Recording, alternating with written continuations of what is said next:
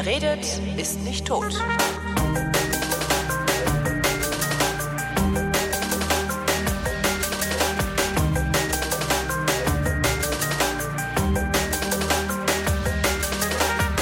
Ich bin Holger Klein und ich rede mit Florian Freistetter. Florian Freistetter ist Blogger, Autor, Astronom, Physiker und äh, kann möglicherweise erklären, was da heute in der Schweiz am CERN passiert ist. Die haben nämlich ein neues Elementarteilchen gefunden und es ist das äh, lange vermisst gewesene Higgs-Boson. Zumindest glaube ich das. Äh, glaube ich richtig, Florian? Das kannst du glauben, ob es richtig ist, weiß man noch nicht. Also es wird seit langer Zeit ein Elementarteilchen gesucht und heute hat äh, am CERN wurde verkündet, dass ein neues Elementarteilchen gefunden wurde. Ob das gefundene Elementarteilchen jetzt das ist, was man gesucht hat, das ist noch nicht ganz fix. Also es schaut vieles danach aus, dass es so wäre, also dass das, was man heute entdeckt hat, tatsächlich das Higgs-Boson ist, aber es könnte auch was anderes sein. Ähm, warum hat man lange nach dem Elementarteilchen gesucht? Ähm, einfach so wissenschaftliche Neugier oder war angebracht, danach zu suchen?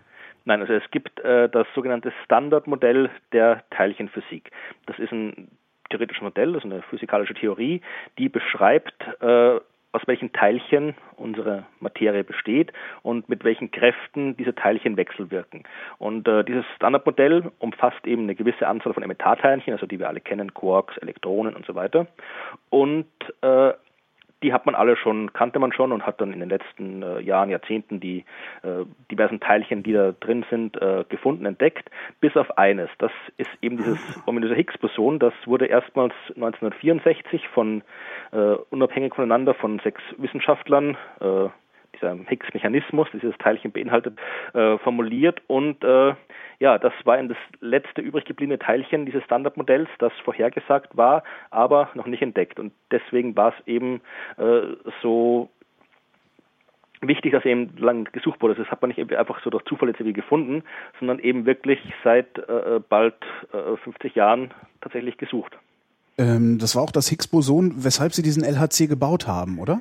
Nicht wirklich. Also das war äh, das Higgs-Boson hätte man theoretisch auch schon früher finden können. Also man wusste nicht genau, nach was man sucht. Das war das Problem. Bei früheren Elementarteilchen, zum Beispiel dem Top Quark, was 1995 entdeckt wurde, wusste man genau, das hat die und die Eigenschaften und dann konnte man wirklich gezielt suchen und hat es auch gezielt gefunden. Beim Higgs-Boson wusste man nur, okay, das muss da irgendwo sein, aber man wusste jetzt nicht genau, welche Eigenschaften es hat, welche Masse es hat. Und die Masse ist wichtig, weil man äh, einen größeren Teilchenbeschleuniger braucht, wenn die Masse höher ist.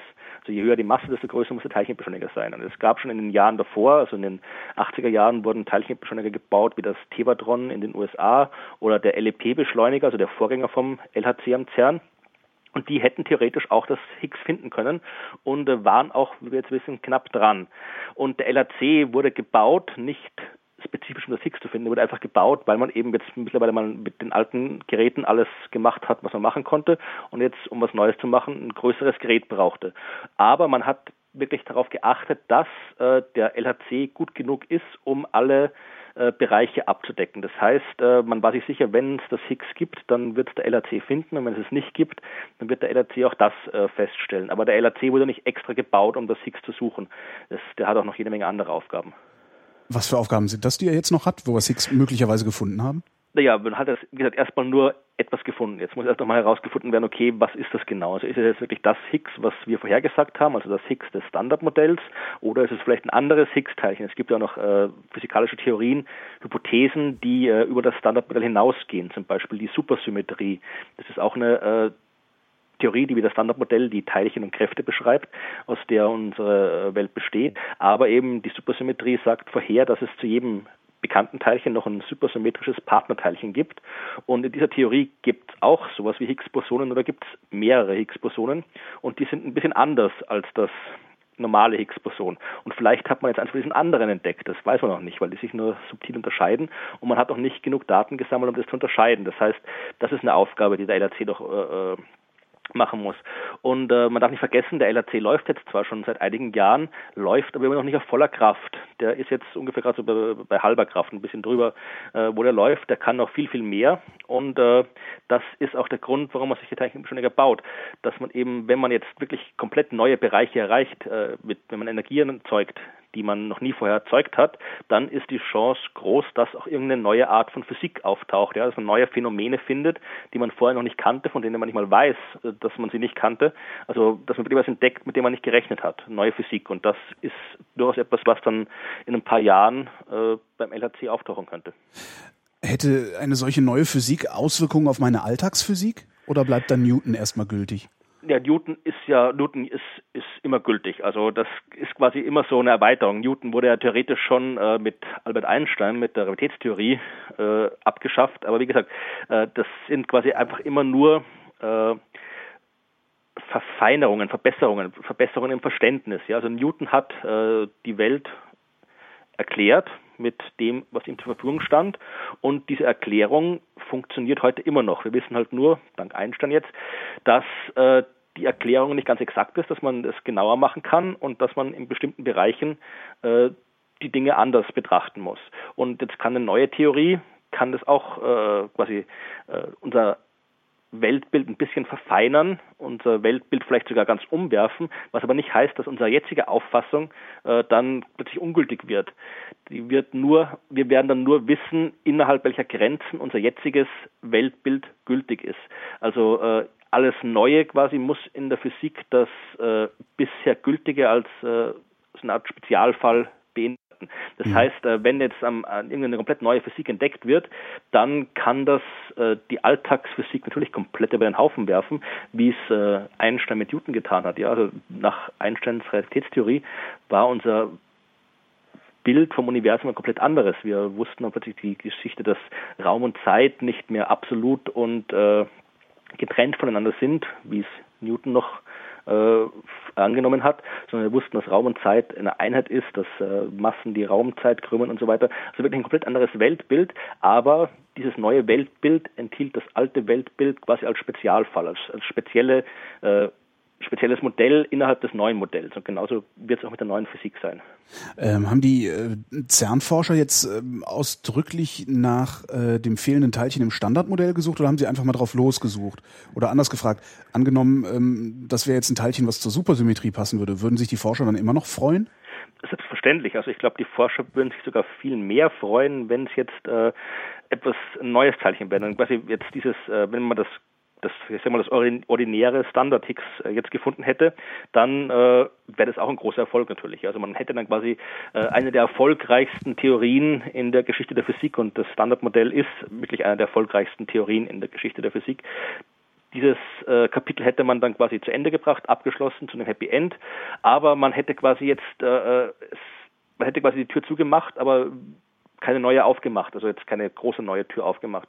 Wohingegen man, wenn man die Supersymmetrie jetzt finden würde, dann hätte man genau diese neue Physik. Ja, die Supersymmetrie ist eine Hypothese, aber eine komplett neue Physik, die über das äh, normale Standardmodell total hinausgeht. Ja, also ich bin mir ziemlich sicher, wenn man eine Umfrage machen würde, also die meisten äh, Physiker wünschen sich, dass äh, das, was man da entdeckt hat, dieses Teilchen, dass es nicht das normale Higgs ist, sondern dass es eben äh, ein anderes Higgs ist oder vielleicht sogar was komplett anderes. Ja, also es gibt auch durchaus viele Physiker, äh, die sich gewünscht haben, dass äh, der LRC das Higgs-Teilchen nicht findet, also überhaupt kein Teilchen findet, was da irgendwie reinpasst, weil dann hätte man sich wirklich was komplett Neues ausdenken müssen.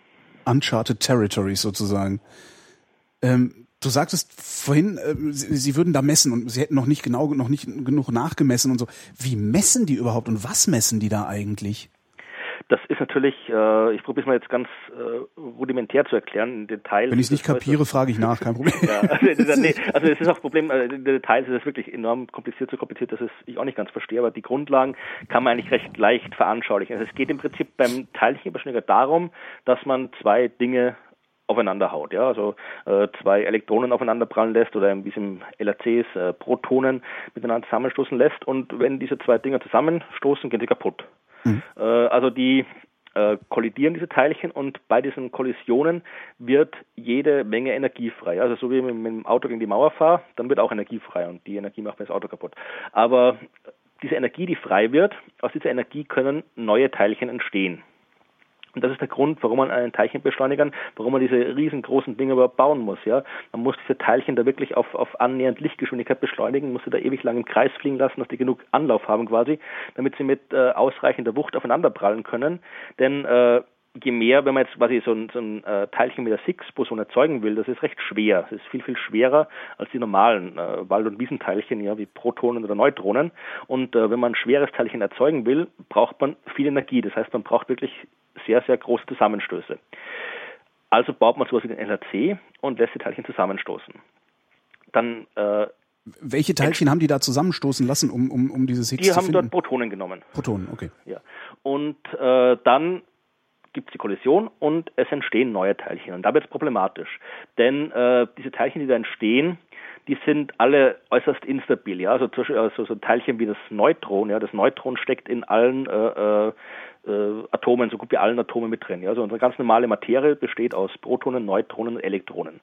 Wenn man jetzt aber so ein Neutron rausnimmt aus diesem Verbund eines Atoms und es quasi allein in die Welt setzt, dann ist es nicht mehr stabil. Also allein hält es nicht durch und nach ungefähr zehn Minuten zerfällt es und verwandelt sich in andere Teilchen. Und äh, genauso ist es auch bei diesen Teilchen, die an den Beschleunigern erzeugt bei den meisten. Die äh, werden bei der Kollision erzeugt und dann meistens Sekundenbruchteile oder Sekundenbruchteile von Sekundenbruchteilen. Später sind die schon wieder äh, umgewandelt worden in andere Teilchen. Das heißt, das, was man, was man finden will, die neuen Teilchen, die existieren nur wahnsinnig kurz. Ja? Also die kann man mhm. sich irgendwie da die Kollision machen und dann irgendwie mit, mit der Lupe da ins, ins Beschleuniger gehen und gucken, was da für äh, Kollisionsstücke rumliegen, sondern äh, man kann quasi nur das messen, in das sich die äh, instabilen Teilchen gleich nach der Kollision verwandelt haben. Und das ist nicht nur eine Verwandlung, eine Umwandlung, sondern aus diesem äh, instabilen Teilchen, das sich umwandelt, entstehen neue instabile Teilchen, die sich umwandeln und so weiter und so weiter, bis am Ende ein paar stabile Teilchen übrig bleiben. Und die kann man messen. Und aus diesen Überresten muss man dann quasi zurückrechnen, was war das, was hätte das sein können, aus dem diese Trümmer entstanden sind. Und hier ist das Problem, dass das nicht eindeutig ist. Ja? Also mhm. das Higgs-Boson, man weiß aus der Theorie, wenn da so ein Higgs-Teilchen entsteht, dann kann es auf die und diese Art zerfallen oder auf diese Art zerfallen und auf diese Art zerfallen. Es gibt aber auch äh, ganz ordinäre Teilchen, die auf die gleiche Art zerfallen können, die die gleichen Zerfallsprodukte erzeugen. Das heißt, man misst bei unzähligen Kollisionen unzählige verschiedene Zerfallsprodukte, mhm. weiß aber nicht, äh, was das Ausgangsmaterial war. Und da kann man wirklich nur statistisch arbeiten. Das heißt, man rechnet sich aus, okay, wenn jetzt alles ganz normal ist, wenn es keine unbekannten Teilchen gibt, wenn wir nur normale bekannte Teilchen erzeugen, dann würden diese bekannten Teilchen auf die und die und Weise zerfallen und wir würden die und die Menge an Zerfallsprodukten messen. Dann misst man und schaut, ob das, was man misst, mit der äh, Theorie übereinstimmt. Wenn das nicht der Fall ist, dann ist es ein Zeichen, okay, da ist irgendwas, was wir nicht berücksichtigt haben. Da ist irgendwie ein neues Teilchen, das eben mehr oder weniger oder andere Zerfallsprodukte erzeugt, als wir vorhergesehen haben. Und dann hat man immer noch ein Problem, denn diese äh, Zerfallsgeschichte ist eine zufällige Sache, eine statistische Sache. Das heißt, wenn man da jetzt einfach eine Abweichung misst, dann kann diese Abweichung auch rein zufällig eine statistische Schwankung sein. Mhm. Das heißt, da muss man dann quasi äh, noch mehr messen, noch länger messen und gucken, okay, bleibt diese Abweichung oder verschwindet die wieder. Wenn es eine Schwankung war, dann schwankt die halt, wird mal mehr oder mal weniger und verschwindet wieder, wenn ich mehr Daten habe. Wenn es ein echter Effekt ist, weil da eben kontinuierlich immer wieder neue Teilchen produziert werden, diese neuen unbekannten Teilchen produziert werden, dann wird mein Effekt immer stärker und stärker werden. Und genau das ist es, was diese teilchenphysikalischen Entdeckungen so langwierig macht. Man kann nicht einfach irgendwie hingehen, das Teil einschalten und gucken, ist da ein neues Teilchen oder nicht, sondern muss es wirklich äh, oft jahrelang laufen lassen, bis man genug Daten hat, um wirklich sicher sein zu können, okay, das äh, Ding, was wir da sehen, ist keine Schwankung, sondern ist eben eben tatsächlich ein äh, unbekanntes Teilchen. Man hat ja beim LHC schon im Dezember äh, Daten präsentiert, wo man gesagt hat, okay, wir haben hier was gesehen, wir sehen was, was äh, von der Vorhersage abweicht, aber damals war man sich eben noch nicht sicher genug, dass es tatsächlich was Neues ist, sondern es hätte auch noch eine Schwankung sein können. Und jetzt hat man eben neue Daten gewonnen, noch mehr Daten gewonnen und jetzt ist eben dieser Effekt nicht verschwunden, sondern stärker geworden. Und jetzt ist man sich wirklich ausreichend sicher, um sagen zu können, okay, das, was wir entdeckt haben, ist wirklich da und keine Schwankung. Das ist also, was Sie gesagt haben, ist, äh, das hattest du auch am Anfang gesagt, äh, in der Pressekonferenz auch, wir haben ein Higgs-Teilchen gefunden, aber nicht das Higgs-Teilchen. Ähm, denkst du, dass die überhaupt irgendwann mal sicher sein können? Also wenn, doch, ja, wenn, doch, also, wenn es doch so ein statistisches Problem ist. Nein, doch, das, das, das denke ich schon. Also das äh, wird man sich sicher sein können, denn jetzt am Anfang ist es immer schwer, ja. Also das äh, jetzt hat man gerade, quasi ist man an der Schwelle des, des, des äh, Machbaren. Man hat jetzt gerade die ersten äh, vorsichtigen Ergebnisse gefunden. Aber wenn jetzt quasi die, die mal die nächste Generation an Teilchenbeschleunigern gebaut wird, dann äh, ist das, was, was heute jetzt jahrelange äh, aufwendige Messungen sind, ist dann komplette Routine. Ja? Also so wie bei der äh, Entdeckung vom Top Quark. Also das, was äh, bei der Entdeckung des Top Quarks äh, jahrelange Arbeit gedauert hätte, gedauert hat, äh, hat der LHC quasi in der Aufwärmphase schon erledigt gehabt, mhm. hat die gleiche Entdeckung gemacht. Und natürlich, äh, wenn man dann jetzt so ein Teilchen mit der Higgs-Boson äh, entdeckt hat oder dem diese, diese äh, Entdeckung gemacht hat, dann kann man sich natürlich überlegen, okay, wie passt das zusammen? Man kann neue Vorhersagen machen kann dann schauen, okay, ob die neuen Daten auch das übereinstimmen. Und äh, wenn dann immer alles zusammenpasst und auch die nächsten Teilchenbeschleuniger auch äh, immer genau das liefern, was, was dieses Higgs-Boson quasi liefern soll, dann kann man sich wirklich sicher sein, dass das Teilchen da ist. Also das ist wirklich schon genau. Und auch diese, diese statistischen Sachen, es sind ja, da geht es ja um Wahrscheinlichkeiten, die äh, man im Alltagsleben gar nicht mehr als unsicher ansehen würde. Ja, also das, was man auf das man jetzt hier gewartet hat, ich habe die Zahl jetzt nicht im Kopf, aber das ist irgendwie äh, die Chance, dass man sich nicht geirrt hat, liegt, also die Chance, dass die Wahrscheinlichkeit, dass man jetzt wirklich das Higgs gefunden hat, liegt irgendwie bei 99,99999, da kommen irgendwie 5 oder 6 Neunen hinter dem Komma und dann kommt der 7 und irgendwie sowas, ja. ja. Also das ist wirklich eine Wahrscheinlichkeit, von der man im Alltag mit ohne Probleme ausgeht, sagt, okay, das, das sind 100 Prozent und das ist sicher. Also das ist aber halt wirklich nur, weil halt die, die Standards in der Teilchenphysik wirklich so hoch sind, dass man sich eben so enorm sicher sein will, dass man diese hohen Standards ansetzt. Das ist ja nur Grundlagenforschung. Hat das, hat das ähm, irgendeine Relevanz schon? Kann, kannst du da was absehen, dass das irgendeine Relevanz für, ich sag mal, mein Leben schon hat oder sind wir da noch extrem weit von entfernt? Ja, du als jemand, der sich äh, für Wissenschaft interessiert, äh, wirst, wirst dich enorm darüber freuen über diese Entdeckung und wirst sie cool finden. Na klar, das hat schon mal Relevanz für dein Leben, aber ich weiß, was du meinst, ja. also ich weiß, was du meinst. Ähm, das ist halt etwas, was man bei Grundlagenforschung schwer sagen kann. Ich meine, ja. ist ja Grundlagenforschung. Also äh, man kann eigentlich davon ausgehen, sage ich jetzt mal, dass immer dann, wenn sich irgendwo, wenn man irgendwas sowas, was äh, was eine revolutionäre Entdeckung dieser Art macht, dass die früher oder später immer irgendwie äh, eine Auswirkung haben wird. Also wenn, wenn man äh, solche Grundlagenforschung macht und dann auch tatsächlich die Grundlage des Wissens ändert, ja, also solche, solche Entdeckungen wie Realitätstheorie oder Quantenmechanik, wo wirklich die, die komplette äh, Grundlage des Weltbilds äh, umgeworfen wurde, äh, dann ist am Ende immer noch irgendwo was rausgekommen. Denn mhm. ich meine, das ist ja die Grundlage unseres Weltbilds, unseres Verständnisses der Welt und wenn sich das ändert, dann ändert sich äh, gezwungenermaßen irgendwann auch die Welt. Die Frage ist halt nur, wie lange wird es dauern, bis, bis das passiert, ja. Bei der ja. Quantenmechanik, die wurde quasi 1900 irgendwie angefangen und äh, bis dann die ersten konkreten Anwendungen entstanden sind, Computer, Laser, DVD-Player und so weiter, der ganze Kram, das hat halt irgendwie noch, noch äh, 50, 60, 70 Jahre gedauert, bis soweit war. Also und vielleicht bei, sowas äh, noch fundamentalerem wie den Higgs-Teilchen und der Hochenergiephysik, da dauert es vielleicht, vielleicht dauert 100 Jahre, bis, bis man äh, rausfindet, wie das genau unsere Welt verändert. Vielleicht dauert es auch noch 20 Jahre. Also das, das ist halt bei Grundlagenforschung, kann man das nie wirklich vorhersagen, weil sonst wäre es keine Grundlagenforschung, sonst wüsste man schon, was man macht. Das heißt, es ist uns unmöglich, dem Boulevard zu vermitteln, warum er weiterhin solcherlei Forschung finanzieren sollte ach na, unmöglich würde ich nicht sagen. Es ist halt einfach, man muss halt äh, vermitteln, dass Forschung auch dann sinnvoll und vernünftig ist, wenn nicht sofort äh, nach äh, einem Jahr etwas rauskommt, was ich irgendwo beim Mediamarkt verkaufen kann, sondern dass eben äh, die Grundlagenforschung die Grundlage ist. Also das ist meiner Meinung nach so simpel die Aussage, dass sie auch dem Boulevard vermittelbar sein sollte, dass man ohne Grundlage nicht weiterkommt. Ähm, so dumm das klingt, ist vielleicht der Begriff Gottesteilchen ähm, genau das Wort, das man braucht, um es überhaupt im Boulevard zu verkaufen? Ist eine gute Frage. Also das, der, das Gottesteilchen ist auf jeden Fall ein Wort, das der Boulevard sehr gern hat. Ja. Äh, denn natürlich. Äh, Sie setzen es nicht mal in Anführungszeichen. Das finde ich eigentlich das bemerkenswert. Sie haben sogar selbst DDR hat der Spiegel in Anführungszeichen gesetzt, das Gottesteilchen nicht es ist halt über die Verbindung von Religion und Wissenschaft, von mhm. Gott und, und Physik. Das ist was, was halt natürlich äh, enorm attraktiv ist aus Sicht eines, eines Mediums, weil man natürlich enorm viele Emotionen wecken kann. Man kann die Gläubigen äh, damit ärgern, dass sie irgendwie Wissenschaft in die Religion reinbringen. Man kann die Wissenschaft damit ärgern, dass sie äh, äh die, die Religion in die Wissenschaft bringen. Man kann die Leute irgendwie mit, mit faszinierenden Geschichten von Gottesteilchen, wenn da stellt man sich vor, jetzt hätten die Wissenschaftler da irgendwelche äh, theologischen Entdeckungen gemacht oder sonst irgendwas, was sie sich da vorstellen. Also das ist halt ein Begriff, mit dem man enorm viel assoziieren kann, dem man enorm viel auch, auch Emotionen reinbringen kann und deswegen natürlich attraktiv.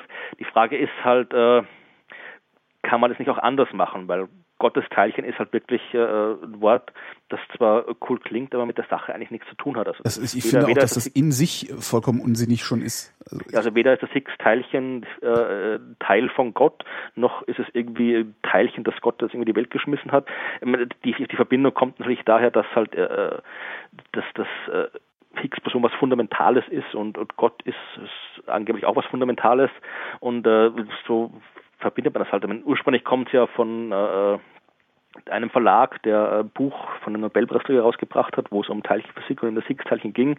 Und der äh, Nobelpreisträger Leon Ledermann wollte das eigentlich der Goddamned Particle nennen, äh, weil das äh, eben schon damals, das waren die, ich glaube, 80er, 90er Jahre, schon damals eben so ein, ein Teilchen war, was den Wissenschaftlern schon so lange äh, auf die Nerven gegangen ist, weil sie es eben nicht gefunden haben, dass eben das, das Goddamned Particle äh, verfluchte Teilchen eben ein attraktiver Titel war, aber der Verlag hat dann gesagt, okay, God Particle klingt besser.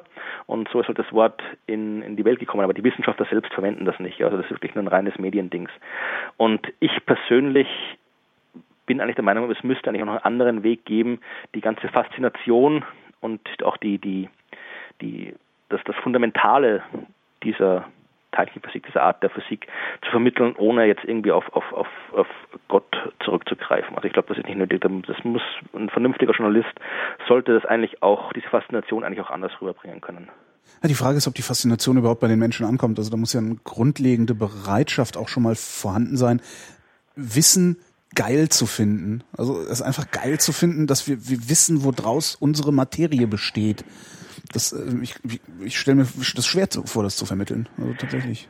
Ich weiß nicht, ja, das ist, ist, ist, mit Wissen, woraus unsere Materie besteht, ich meine, das ist eigentlich eine enorm fundamentale Frage. Ja, und, aber die, äh, die Gegenfrage kommt dann immer, ne, dann, dann sagt der Boulevard, ja, und was habe ich davon? so. Ja, was hat man davon? Man hat, man hat Wissen. Also das ist die, die gleiche Frage, was habe ich davon, wenn, wenn Spanien gegen Italien spielt? Habe ich auch nichts davon. Die spielen gegen Italien und, und wenn ich Italiener bin, dann ärgere ich mich, wenn Italien verliert. Wenn ich Spanier bin, freue ich mich, wenn Spanien gewinnt. Aber ansonsten habe ich auch nichts davon, wenn da ein Fußballmatch stattfindet. Oder was habe ich davon, wenn äh, die Mona Lisa im Louvre rumhängt? Die hängt ja. da rum und tut auch nichts. Da habe ich auch nichts davon. Wenn ich mir die anschaue, ich schaue sie mir an und freue mich. Ja, und das, das, wenn ich jetzt ein Kunstfan bin, dann gibt mir das was. Genauso wie es mir was gibt, wenn ich ein Fußballfan bin und ich mir ein EM-Finale anschaue. Und genauso gibt es mir was, wenn ich äh, mehr über unsere Welt Bescheid weiß. Also ich glaube, diese, diese äh, reine Nutzenfrage, äh, die wird bei der Wissenschaft oft gestellt, obwohl sie eigentlich auf sehr viele andere Dinge im Leben auch zutrifft. Mhm. Denn äh, wirklich, was bringt uns das? Wirklich bringen tun uns, wenn man es jetzt irgendwie, keine Ahnung, in, in, in in äh, konkret in Geld oder sonst irgendwie äh, übersetzt, da gibt es sehr, sehr viele Dinge, die uns eigentlich nichts bringen und die wir trotzdem ja. machen. Und die machen die, weil wir Menschen sind, weil wir halt Menschen sind. Wir wollen halt nicht einfach nur irgendwie äh, aufstehen, essen, sechsam schlafen gehen und irgendwann sterben, sondern wir wollen noch ein bisschen mehr vom Leben haben. Wir wollen halt äh, irgendwie, wir wollen, wir wollen Spaß haben, wir wollen die Schönheit der Welt sehen. Das Gehirn dazu benutzen, wozu es da ist. Ne? genau, ja, also wie gesagt, das ist halt irgendwie, ich glaube, dieses, ich glaube, dass das Verlangen nach Verständnis ist, glaube ich, wirklich ein ganz fundamentales, was halt im Menschen drinsteckt. Der Mensch will halt verstehen, wie die Welt funktioniert. Ich meine, es will vielleicht nicht jeder Mensch verstehen, wie die Welt funktioniert, aber ich glaube, der Mensch in seiner Gesamtheit als Menschheit mhm. äh, will das schon. Und das ist eben darum, darum machen wir das ganze Zeug ja auch. Weil wir machen es nicht, weil es uns irgendwas bringt, äh, sondern wir machen es, äh, weil wir nicht anders können. Was ich übrigens immer wieder nicht wirklich verstehe, ist, äh, wenn in diesen, in, in, im LHC oder überhaupt in so einem, in so einem Teilchenbeschleuniger äh, Sachen aufeinander, wenn man da Sachen aufeinander prallen lässt, äh, wie stelle ich mir das, kann ich mir das bildlich irgendwie vorstellen? Also da steht so ein Proton rum und ein anderes kommt angeflogen. Wie stellen äh, die das denn da überhaupt hin? Das, also das wird nicht hingestellt. Also man hat da, das ist eine ganz, ganz knifflige Sache. Also du hast äh, äh, Strahl von Protonen. Ja? Also ein Proton wird äh, mit äh, Magnetfeldern gesteuert. Ja? Also das Proton ist elektrisch geladen mhm. und wenn ich da ein Magnetfeld links, rechts, oben und unten habe, dann äh, kann ich das steuern. Ja? Je nachdem, wie stark ich die Magnetfelder mache und, und wie die ausgerichtet sind, kann ich das in bestimmte Richtungen lenken. Das ist im Wesentlichen so wie, wie ein alter Röhrenfernseher funktioniert. Der hat hinten äh, da eine Kathode drin, da kommen Elektronen raus und mit Magnetfeldern werden die Elektronen abgelenkt, sodass sie vorne an bestimmte Stellen auf dem Bildschirm treffen. Mhm. Also ein, ein, Röhrenfernseher ist eigentlich ein ganz ein, ein Teilchenbeschleuniger im Miniaturformat. Ah, ja. Da werden Elektronen beschleunigt die dann auf bestimmte mit Magneten abgelenkt werden, auf bestimmte Stellen treffen. Und äh, beim LHC ist das im Wesentlichen genauso. Da hat man äh, Protonen, man hat Magnete und äh, diese Magnete kann man steuern. Da kann man die, die, die, die Stärke des Magnetfelds steuern und mit dieser äh, Steuerung kann man das Proton bewegen und kann es beschleunigen. Darum geht's ja.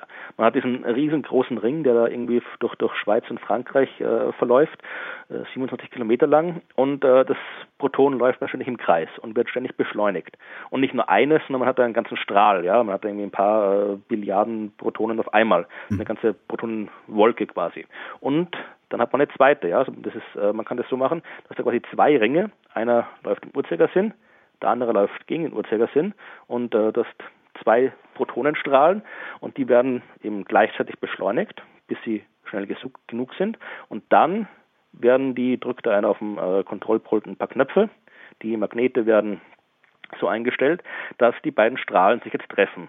Das heißt, du hast so. jetzt irgendwie Unmengen, das ist da irgendwie eine Billiarde Protonen aus der einen Richtung und eine Billiarde Protonen aus der anderen Richtung und ein paar von denen knallen dann zusammen.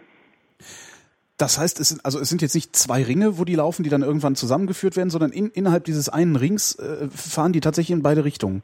Das kann ich jetzt ehrlich gesagt gar nicht so spontan sagen, ob das tatsächlich zwei einzelne Ringe sind oder ob die da jetzt, äh, nehmen, ich glaube, die, ich bin mir, ich glaube, die haben dann nur einen Ring. Aber das, das, das die, mit der Technik, also wirklich der, der, der technischen Technik, also wie es jetzt konkret gebaut ist vom LRC, da habe ich mich noch nicht so beschäftigt damit. Also das, da weiß ich nicht Bescheid. Macht nichts. Ähm, ich erreiche dich gerade in Lindau. Was machst du da? In Lindau findet so wie jedes Jahr in den letzten 62 Jahren die Nobelpreisträgerkonferenz statt. Das heißt, es ist eine Konferenz, wo sich ein Haufen Nobelpreisträger mit noch mehr Studenten treffen und gemeinsam über Wissenschaft reden. Ähm, und Nobelpreisträger bist du nicht, das weiß ich. äh, Student bist du aber auch nicht. Was machst du dann da? Nee, also es sind natürlich, äh, wo Nobelpreisträger sind, ist natürlich auch äh, jede Menge äh, Presse unterwegs. Das heißt, es ist auch immer jede Menge äh, äh, großes Medienevent. Und ich bin Teil des äh, Nature Blog Teams, also die Zeitschrift Nature, die begleitet das Ganze hier auch medial, das heißt, die macht äh, Filme drüber und äh, hat auch ein eigenes Blog zu dieser Konferenz eingerichtet. Ich bin ebenfalls Teil dieses Blog Teams, das heißt, ich bin da, höre mir alles an, rede mit den Leuten, mit den Studenten, mit den Nobelpreisträgern und schreibe dann im Blog äh, Artikel darüber. Werden da Sachen besprochen, die so Typen wie ich überhaupt noch verstehen? Nee, ne? Äh, ich glaube, äh, je nachdem, also es gibt die, die, die Vorträge der Nobelpreisträger, die sind teilweise sogar extrem verständlich, teilweise extrem unverständlich, aber im Wesentlichen, also die, die Nobelpreisträger haben da auch keine, keine Vorgabe, was sie da jetzt erzählen sollen. Ja, also das heißt jetzt nicht, wenn du jetzt irgendwie einen Nobelpreis für Tieftemperaturphysik bekommen hast, dass du dann einen Vortrag über Tieftemperaturphysik halten musst, sondern im Wesentlichen plaudern die Leute über was sie wollen. Ja, also da hast du irgendwie einen Nobelpreisträger für Physik, der dann erzählt, äh, äh, wie man die äh, Energiekrise überwinden kann und wo man überall irgendwelche äh, Photovoltaikanlagen aufstellen muss. Du hast irgendwie äh, Nobelpreisträger, der dann irgendwie da sitzt und mit der Ziehharmonika Musik spielt und äh, mit Hand der Musik irgendwelche äh, Wellen erklärt. Du hast Nobelpreisträger, der äh, kompletten Unsinn erzählt, gibt's auch, die irgendwelche, äh, die, da, es gibt da, ich sage jetzt keinen Namen, aber äh, die ist nicht schwer herauszufinden. Es gibt halt auch Nobelpreisträger sind auch nur Menschen, ja. Ja, klar, die, die ticken auch irgendwann aus, und wenn man halt irgendwie lang genug, irgendwie vielleicht gerade noch, ähm, ja, also wenn man lang genug äh, äh, jahrzehntelang immer von allen erzählt bekommt, wie toll man nicht ist und wie klug man nicht ist und äh, was für wichtige Sachen man nicht sagt, dann äh, äh schädigt das vielleicht irgendwo das eine oder ja, andere. Dann glaubt man irgendwann, dass man nicht mehr nicht mehr tief genug nachdenken ja, also es gibt dann halt auch irgendwie, es, es gibt so ein paar, so ein, ein Nobelpreisträger hier, der hat irgendwie Vortrag gehalten, da ging es immer um Telepathie und, und Parapsychologie und irgendwie sowas und was das alles und und äh, wie man irgendwie äh, äh, mit mit Religion die Wissenschaft begründen und erklären kann und ja, es ist halt so oder einer, der halt irgendwie den Klimawandel für äh, den menschengemachten Klimawandel für kompletten Unsinn hält und so, also sowas gibt es halt auch immer wieder. Aber es ist halt, das ist halt, äh, man hat halt die Nobel Nobelpreisträger, die halt gehalten, aber das das das eigentlich Interessante, wofür diese Konferenz gemacht ist, sind jetzt nicht die, die normalen öffentlichen Vorträge, sondern es ist die Interaktion mit den Studenten. Das heißt, hier sind 600 Studenten, junge Wissenschaftler aus, aus aller Welt, die dann wirklich in äh, nachmittags immer mit in, in kleinen Diskussionsrunden, auch unter Ausschluss der Öffentlichkeit und vor allem der Medien, äh, zusammensitzen und da wirklich halt konkret diskutieren über Wissenschaft, über Forschung, darüber vielleicht, äh, wie man so eine, so eine Forschungskarriere aufbaut. Das heißt, da wird dann wirklich intensiv zwischen Studenten und Nobelpreisträgern geredet. Und das ist so, das ist das eigentliche äh, Kernelement dieser Linda-Konferenz, eben die, das Zusammenbringen der jungen Forscher und der Nobelpreisträger. Wie viele Nobelpreisträger rennen denn da rum? Uh, diesmal sind sind es 20. Es ist halt ein Nobelpreisträger mittlerweile. Äh, früher war es so, dass der Nobelpreis äh, für eine aktuelle gute Forschungsarbeit verliehen wurde, um halt dieses Feld irgendwie zu fördern. Heute mhm. ist es irgendwie eher so, dass man den Nobelpreis als Auszeichnung vielleicht für sein Lebenswerk kriegt oder halt irgendwie sehr, sehr spät. Das heißt, die Nobelpreisträger sind meistens schon doch sehr, sehr alte Herrschaften und äh, deswegen gibt es nicht immer so wahnsinnig viele davon, aber äh, es sind hier schon so 20 Stück werden schon das, ich habe genaue Zahl nicht im Kopf, irgendwas um die 20. Also es sind doch, es kriegt ja jedes Jahr, äh, gibt ja Physik, Chemie, Medizin, äh, da und bis zu drei Leute können den gleichzeitig bekommen in jedem Fach. Das heißt, da, da kommt schon einiges zusammen. Also da sind schon einige dabei. Also Friedensnobelpreis und, und Günter Grass, so Literaturnobelpreis laufen da aber nicht rum. Nee, nee, also das ist quasi immer thematisch. Äh, also dieses Jahr ist es eben auf Physik, das sind die Physik-Nobelpreisträger. Mhm. Dann äh, wechselt das immer ab, dann kommt äh, Chemie und Medizin und ab und zu sind auch die Wirtschaftsleute mit dabei. Also das, das, das, das rotiert immer so, es gibt so ein Schema, das wechselt immer von Jahr zu Jahr. Was fandst du den spannendsten Vortrag bisher? Puh, spannendste Vortrag, ist eine gute Frage. Äh, ich fand also wirklich äh, so richtig, richtig äh, großartige neue Erkenntnisse in den Vorträgen bekommt man dann meistens nicht, weil halt das doch halt eher alles allgemein gehaltene Vorträge sind. Aber ich fand einen Vortrag von äh, John Mater recht gut. Das ist äh, der, der gemeinsam, gemeinsam mit George Smoot 2006 den Nobelpreis für die Untersuchung der kosmischen Hintergrundstrahlung bekommen hat. Also im Wesentlichen haben die da was Strukturen dieser Hintergrundstrahlung entdeckt, äh, die quasi der letzte Beleg dafür waren, dass die Urknall-Hypothese doch äh, eine richtige, die richtige Theorie ist, um das, den Beginn des Universums zu beschreiben.